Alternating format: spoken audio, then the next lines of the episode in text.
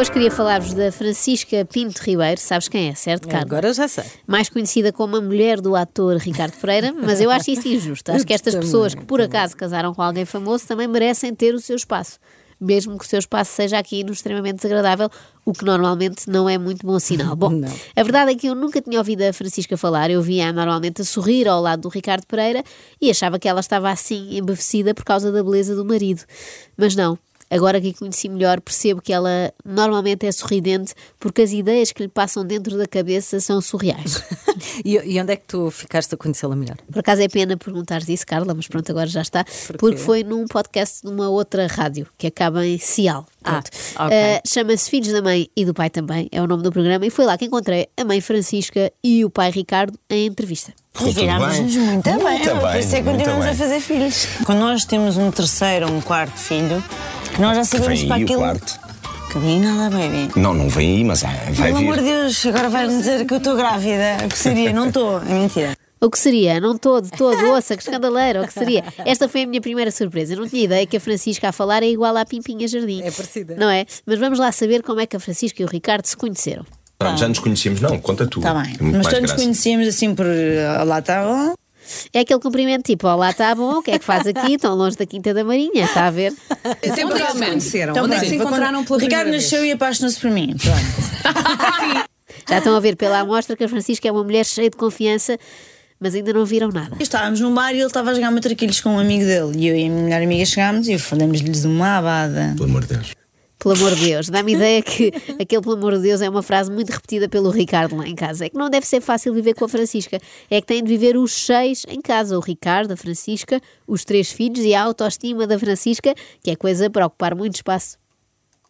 Aqueles passeios que tu dás e não sei o quê. Sozinho? Sozinho. Tinha deixado uma turma para trás e a Chiquinha estava, eh, por acaso, na mesma praia. Por acaso, eh, ali cheio de amigas e algumas eu conhecia. Eu estou a passar e comecei a falar com as amigas da, da Chica. Porque a Chica tem um nariz para cima, sempre teve assim, tipo, não, dá, não dava cor. Nós já tínhamos reparado nesta característica anatómica que é o nariz ligeiramente empinado, mas corrige-se ou com rinoplastia ou simplesmente envelhecendo e ganhando algum juízo. Como terá sido a primeira conversa entre os dois?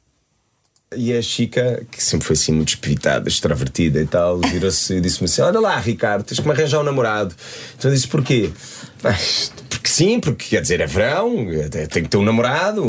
Portanto, tem que ter um namorado. A Chica queria recorrer a uma espécie de serviço de estafeta que lhe trouxesse um namorado. É bem visto. Mas será que ela preencheu o formulário? Eu sou morena. Não, é assim, sou Francisca, tenho 22 anos, faço anos dia 12 de setembro, sou virgem de signo, gosto de gambas ao sal, de andar de moto d'água e de viajar. Portanto, arranja tipo, como quem diz, tens aí a minha Já tens ficha técnica. Parece um daqueles questionários de verão da Caras, que vem na última página para ler na praia. Adoro gambas ao sal e passear de mota d'água. E será que Francisca conseguiu fazer matches com alguém nesta espécie de Tinder artesanal? Sou o Ricardo, faço anos, sou virgem de signo, faço anos a 14 de setembro, adoro praia, adoro marisco, adoro mota d'água. E que tal? O que é que tu achas? Namorado? E ela, namorado? Foram, de facto, feitos um. Isto é lindo, estou até comovida. Foram é feitos um para o outro.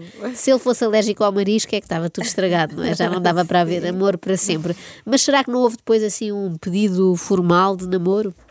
Já agora paga-me a gasolina. Ele foi comprar qualquer coisa. E outra coisa, queres namorar comigo? E eu assim, à rasca, Desculpe, desculpe, querida, mas a arrasca não condiz com o tom do resto do discurso. Descobrimos assim que Francisca, apesar de super beta, é capaz de ter escondida no sótão para ninguém ver uma avó daquelas com bigode ainda. Não tem problema nenhum, pode libertar a pobre da avó, ou a avó pobre, ou seja o que for.